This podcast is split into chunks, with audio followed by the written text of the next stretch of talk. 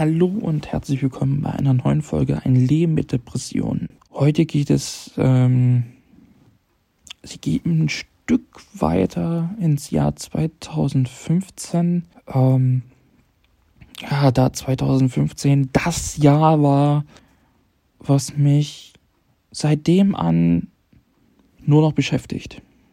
Also seit 2015 bis Stand heute 2022 beschäftigt mich das Thema Depression. Nonstop, Tag wie Nacht. Und äh, es ist nicht gerade sehr leicht, damit umzugehen, aber ähm, ich werde es euch mal so teilweise ähm, erzählen. Und ähm, ja, nächste Woche wird es dann höchstwahrscheinlich keine neue Folge geben. Ähm, Grund dafür ist halt, dass ich leider nicht zu Hause bin. Ich bin ähm, in meiner Heimat, ich bin in Leipzig und mache da mal eine Woche Urlaub. Und ähm, deswegen seht es mir nach, dass ich da in der Woche dann ähm, keinen Podcast aufnehmen kann. Aber danach geht es definitiv weiter und ich versuche dann auch ähm, in der Woche dann zwei Folgen rauszuhauen, ähm, beziehungsweise zwei Folgen zu produzieren gebe mein Bestes, verspreche kann ich es leider nicht, aber ich versuche es. Ihr werdet sehen, ob es funktioniert. Also fangen wir jetzt mal an ähm, mit dem Jahr 2015. Ja, das Jahr 2015 ähm, fing eigentlich ganz gut an. Ähm, ich musste dann doch mir irgendwie sagen, dass ich zum Jahreswechsel 14, 15, ja, wie soll man das sagen, irgendwie dachte ich mir, irgendwas, irgendwas passiert im Jahre 2015. Ich weiß nicht was, aber irgendwas wird irgendwie kommen. Egal wann, aber es wird irgendwas kommen. Warum ich das so gedacht habe oder wie ich das irgendwie ein Gefühl hatte, ich habe keine Ahnung, ich weiß es absolut nicht. Aber naja, gut, ist halt so. Ja, so die ersten Monate liefen relativ gut für mich keine großen artigen Depressionen. Klar, natürlich schon doch etwas da, aber jetzt nicht so extrem, dass ich jetzt sagen müsste, okay, du brauchst jetzt doch irgendwie nochmal Hilfe. Ich hatte jahrelang ja dann danach, nachdem ich ja bei dem ähm, Psychologen war, ähm, hatte ich ja dann nichts mehr gehabt. Und ich glaube, ich war ja da auch schon eine ganze Weile dann, dann weg gewesen. Ähm, ja, bis April. Und im April fing es dann wieder an. Ja, damals, ähm, ich kann mich da noch sehr, sehr gut dran erinnern. Es war der 8. April 2015. Ich war bei meiner Tante gewesen. Ähm, die hat nicht weit weg gewohnt von uns. Ungefähr drei Minuten, vier Minuten zu Fuß. Ähm, ich bin nach Hause gekommen, meine Mama war nicht da gewesen, mein Papa war aber da. Und ähm, mein Papa ging es nicht gut, sagen wir es mal so. Ähm, er war schon etwas angeschlagen, er konnte nicht mehr so viel laufen, wo ich mir dann doch schon irgendwie vornherein schon mal ein paar Wochen vorher mit ihm mich schon äh, quasi so ein bisschen, ich möchte nicht sagen rumgestritten habe, aber ich musste ihn quasi zwingen, dass er mal mit mir zum Arzt geht, äh, dass, dass ich ihn halt bekleide. Ähm, dann kam halt die Diagnose, dass er ähm, Thrombose hat, wo ich mir gedacht habe, ne, kann ja irgendwie nicht sein. Ganz irgendwie untersucht wurde es irgendwie nicht. Aber okay, lassen wir uns mal dahingestellt. Ähm, Medikamente bekommen und alles Mögliche. Ähm, ja, aber dann, ja, wie gesagt, an den 8.4. war alles irgendwie dann anders gewesen. Mm, ich habe damals dann meine Schwester angerufen, die auch nicht weit weg von mir gewohnt hatte, beziehungsweise von uns. Das waren auch bloß eine Minute gerade mal entfernt. Also ich war wirklich relativ zügig da. Ähm, und dann einfach mal den Notarzt zu rufen, weil sie dann sagte, nee, nee, das geht so nicht. Ähm, wir müssen jetzt mal den Krankenwagen rufen und wir müssen mal gucken, was denn, was denn so passiert. Ja, Krankenwagen kam, Notarzt kam auch. Äh, mein Papa musste dann schlussendlich dann ins Krankenhaus, da musste auch noch überredet werden. Ja, das äh, war schon relativ schwierig gewesen. Und da fing es an bei mir, dass ich dann wieder Gedanken im Kopf hatte, was passiert nun? Ich bin dann am nächsten Tag ins Krankenhaus gefahren. Ich kannte das Krankenhaus ja gar nicht. Gott sei Dank aber meine Tante und meine Cousine. Und ja, es ist ein großer Schlag ins Gesicht gewesen, ähm, zu hören von deinem eigenen Papa, ähm, dass das und das nicht stimmt und da muss was unternommen werden. Ähm, er mir das unter Tränen erzählt hat. Es ähm, hat mich dann im Krankenhaus auf sein Zimmer dann doch sehr mitgenommen. Ich bin zusammengebrochen. Zu dem Zeitpunkt muss man sagen, meine Eltern ähm, haben Entscheidungen gelebt. Die haben sich dann getrennt. Und ja, meine Mama war aus dem Thema eigentlich dann raus. Außer halt die Kinder, ne, die waren halt inbegriffen mit mir. Also ich habe noch zwei Schwestern, ähm, die deutlich älter sind als ich. Und ja, die wollten sich halt nicht um meinen Papa sich dann halt kümmern. Mein Papa war drei Monate im Krankenhaus, nonstop. Er konnte nicht mal aus dem Zimmer raus. Er durfte nicht mal in die frische Luft mal irgendwie spazieren gehen. Das war Horror für ihn, Horror für mich. Ich bin alle zwei Tage ins Krankenhaus gefahren, um nach dem Rechten zu gucken. Und ob alles auch gut ist und wie es ihm geht. Weil man macht sich dann doch schon ganz große Sorgen. Ähm, ja, es, es ist dann für mich persönlich dann schon ganz, ganz schwierig gewesen, mit dem Thema auch wieder klarzukommen. Ich bin dann ähm, zu meiner Ärztin ähm, ich hatte zu dem Zeitpunkt dann auch eine leichte Erkältung gehabt. Ich bin aber dann halt trotzdem ähm, zum Arzt hin, ähm, weil ich halt Medikamente bräuchte und ja, so wie es halt nochmal ist und ich wollte mich sowieso mal nochmal durchchecken lassen. Ah, es ist äh, schon so gewesen, dass ich reingekommen bin äh, zur Ärztin und sie auch gleich sagte, irgendwas stimmt nicht mit dir. Irgendwas hast du, irgendwas bedrückt dich, was ist los? Ihr habe ich das alles erzählt und sie sagte dann nur zu mir, okay, ich muss da wirklich jetzt einschreiten und sagen, ich melde dich jetzt krank. Es ist dann doch schon schwierig gewesen in der Hinsicht, weil man wollte es ja eigentlich nicht, aber es gab keinen anderen Ausweg. Man hat es halt gemacht ja, es ist danach schon schwierig gewesen, irgendwo zu gucken, wo geht die Reise denn hin. Mein Papa ging es gesundheitlich nicht so berauschend. Er hatte knapp eigentlich, also nicht immer, aber gefühlt jede Woche ähm, mindestens eine Operation gehabt, was für mich unerklärlich war. Ähm, das hat auch, glaube ich, mein Papa psychisch nicht ganz verkraftet. Es war für ihn alles schwer zu verstehen, schwer zu verarbeiten.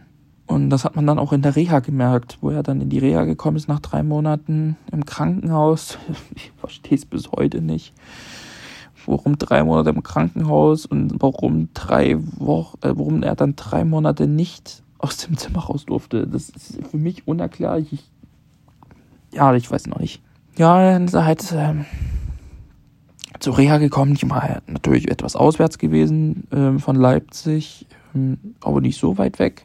Da bin ich, weil ich es halt nicht anders konnte. Ich bin trotzdem jede, also einmal in der Woche bin ich hingefahren manchmal auch zweimal in der Woche.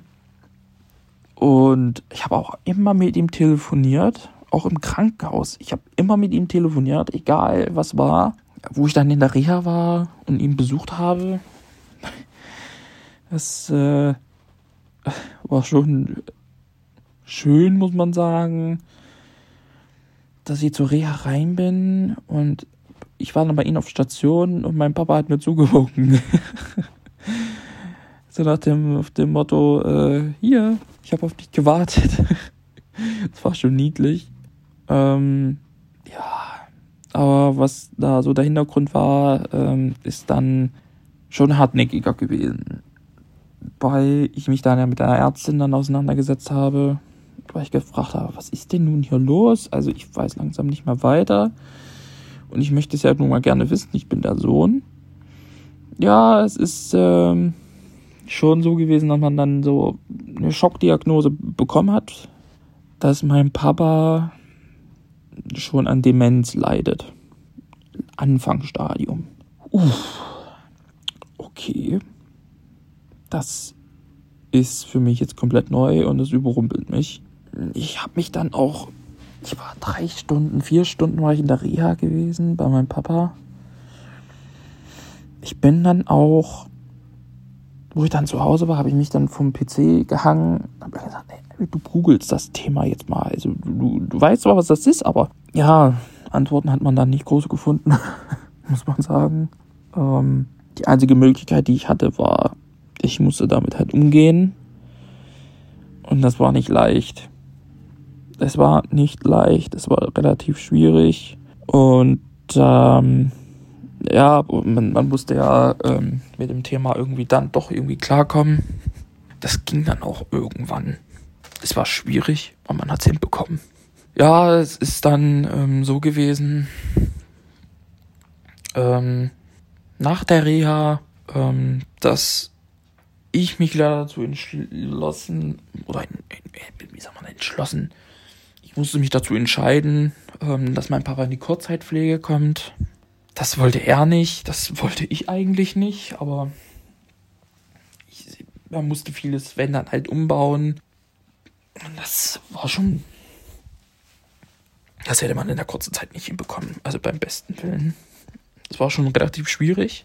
Ähm, ja, er war dann in der Kurzzeitpflege und ich glaube, eine Woche nachdem er da war, musste ich dann sagen, das ist nicht, das ist, es gibt kein Zurück mehr nach Hause. Es gibt absolut kein Zurück mehr. Also er kann nicht mehr zurückkommen. Ähm, ja, es ist, man musste dann irgendwie zu einer Lösung kommen, aber gab halt keine.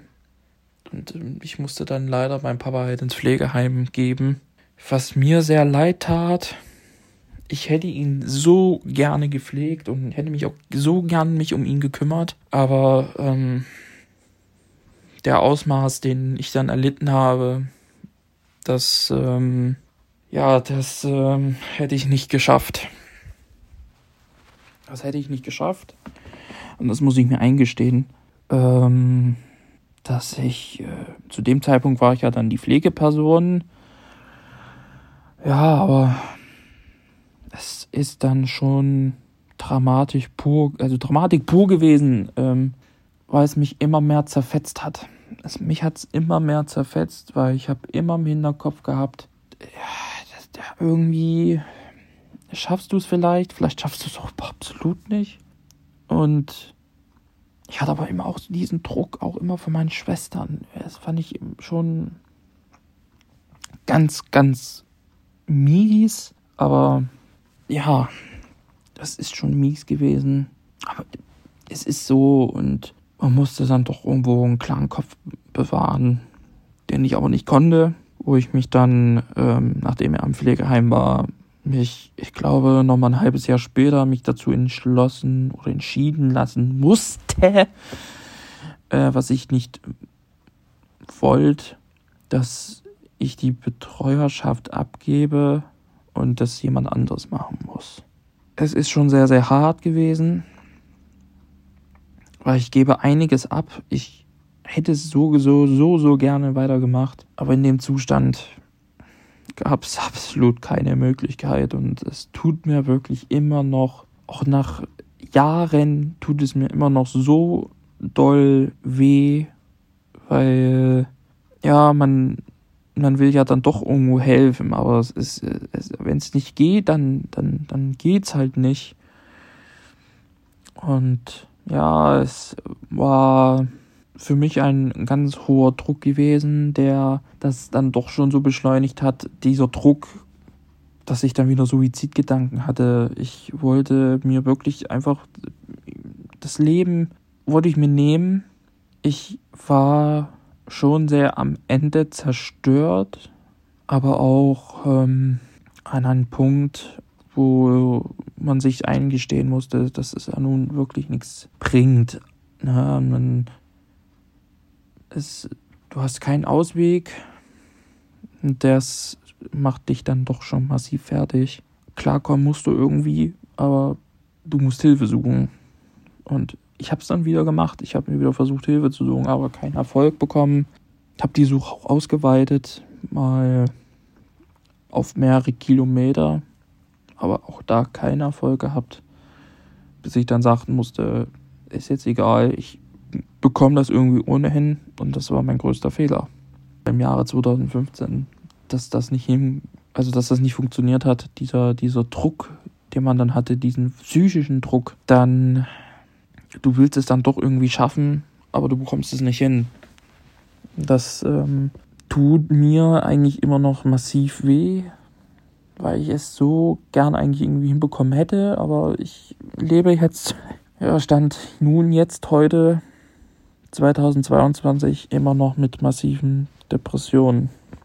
Sie sind schlimmer geworden, aber da kommen wir dann später noch dazu in einer anderen Folge. Ähm, ja, es ist 2015 hat dann dann doch schon so den, den Stoß gegeben, ähm, dass du da irgendwie nicht groß rauskommst. Was dann äh, schon sehr ein zu denken gebracht hat. Du willst da irgendwie den Weg rausfinden, wieder mal rausfinden, aber du findest den Weg nicht. Ich habe mich keinen angeschlossen, so wie damals weil ich ich weiß nicht warum, aber ich konnte es nicht, ich kann es nicht. War halt auch ein Fehler von mir gewesen, klar, aber mit Fehlern lernt man. Das muss man ja schwierig genug, dass man dann irgendwo sehen musste, wie die Reise hingeht. Und deswegen war 2015 eigentlich das Jahr gewesen, was kein gutes war. Das war relativ schwierig. Ganz, ganz schlimm und es wird auch immer schlimm bleiben. Ja, ist schon ein herber Rückschlag gewesen. Das macht mich bis heute noch sehr, sehr fertig. So, das soll es gewesen sein mit der dritten Ausgabe von Ein Leben mit Depressionen. Ähm, diesmal mit einem kleinen Einblick, ähm, woran es denn nun gelegen hat. Ähm, man muss dazu sagen, für mich ist es wirklich immer noch sehr, sehr, sehr, sehr schwierig, ähm, darüber zu reden, obwohl das jetzt schon Jahre her ist. Aber es kommt halt immer wieder mal hoch und ja, man muss es dann doch irgendwie mal rauslassen. Ja, man muss es erzählen und ähm, man verliert dann doch schon mal so die ein oder andere Träne beim Erzählen. Ähm, so ging es mir jetzt eben halt. Aber man muss dann doch irgendwo gucken, wo es dann weitergeht. Und ja, das muss irgendwie weitergehen. Ja, wie gesagt, das soll es gewesen sein mit der dritten Ausgabe von Ein Leben mit Depressionen. Nächste Woche wird es dann höchstwahrscheinlich mal keine Ausgabe geben. Grund ist halt leider, dass ich im Urlaub bin. Ich fahre ähm, in die Heimat, nach Leipzig mal für eine Woche. Aber ähm, die Woche danach äh, werde ich wohl höchstwahrscheinlich versuchen, ähm, zwei Ausgaben rauszubringen. Ähm, ich versuch's, versprechen kann ich nichts, aber ich versuch's. Das soll es dann erstmal gewesen sein. Ich wünsche euch einen ähm, wunderschönen Tag oder eine wunderschöne Nacht und äh, freue mich über jede jegliche Bewertung, egal ob es bei Spotify ist oder iTunes, Podcasts oder ähnliches. Ich würde mich sehr darüber freuen und wünsche euch einen angenehmen Tag. Schatz, ich bin neu verliebt. Was? Da drüben. Das ist er. Aber das ist ein Auto. Ja, eben. Mit ihm habe ich alles richtig gemacht. Wunschauto einfach kaufen, verkaufen oder leasen. Bei Autoscout24. Alles richtig gemacht.